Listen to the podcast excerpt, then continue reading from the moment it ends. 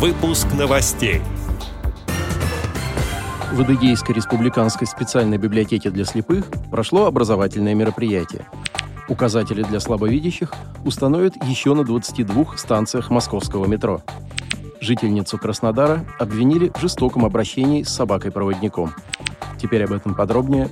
В студии Антон Агишев. Здравствуйте. Недавно сотрудники Адыгейской республиканской специальной библиотеки для слепых провели образовательное мероприятие для студентов Майкопского государственного технологического университета, которые обучаются по специальности «Пожарная безопасность», и для учащихся кадетского класса пожарно-спасательного профиля образовательного центра номер 10 Майкопского района. Будущие специалисты в области пожарной безопасности ознакомились с оснащением библиотеки техническими средствами реабилитации по программе «Доступная среда», узнали об истории создания библиотеки для слепых, об организации культурно-досуговых мероприятий, направленных на социальную реабилитацию и адаптацию людей с ограниченными возможностями здоровья. Также они детально изучили форматы, доступные для чтения инвалидам по зрению, и поговорили о системе рельефно-точечного письма по Брайлю.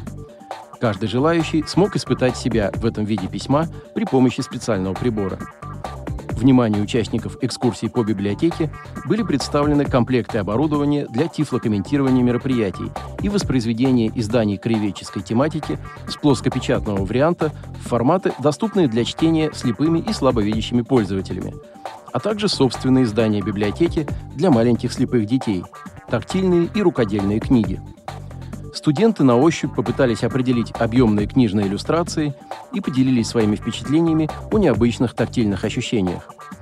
В отделе современных информационных технологий молодые люди ознакомились с широким спектром адаптивных технических устройств, которые помогают читателям с проблемами зрения вести активный образ жизни, читать и слушать электронные книги, работать за компьютером, создавать и обрабатывать тексты и получать необходимую информацию в сети интернет – Проведенное мероприятие также способствовало привлечению внимания молодых жителей Майкопа к жизни незрячих и слабовидящих людей.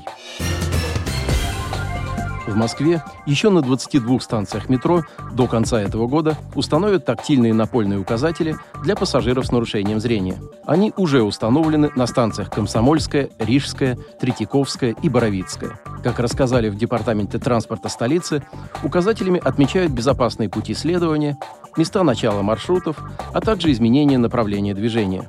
Становится удобнее для пассажиров и наземные пересадки между метро, МЦК и МЦД.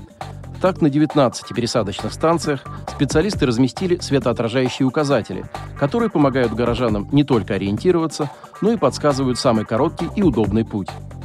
Все навигационные элементы выполнены в едином стиле московского транспорта с применением привычных для пассажиров стрелок и номеров линий.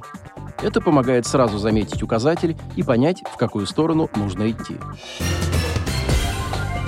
Жительницу Краснодара обвинили в жестоком обращении с собакой-проводником. Женщина является инвалидом по зрению, в связи с чем ей была предоставлена собака-проводник. Слабовидящая работает курьером. Один из жителей города снял видео, на котором видно, как женщина бьет лабрадора за то, что он не предупредил ее о склонившемся дереве, мешающем ей пройти.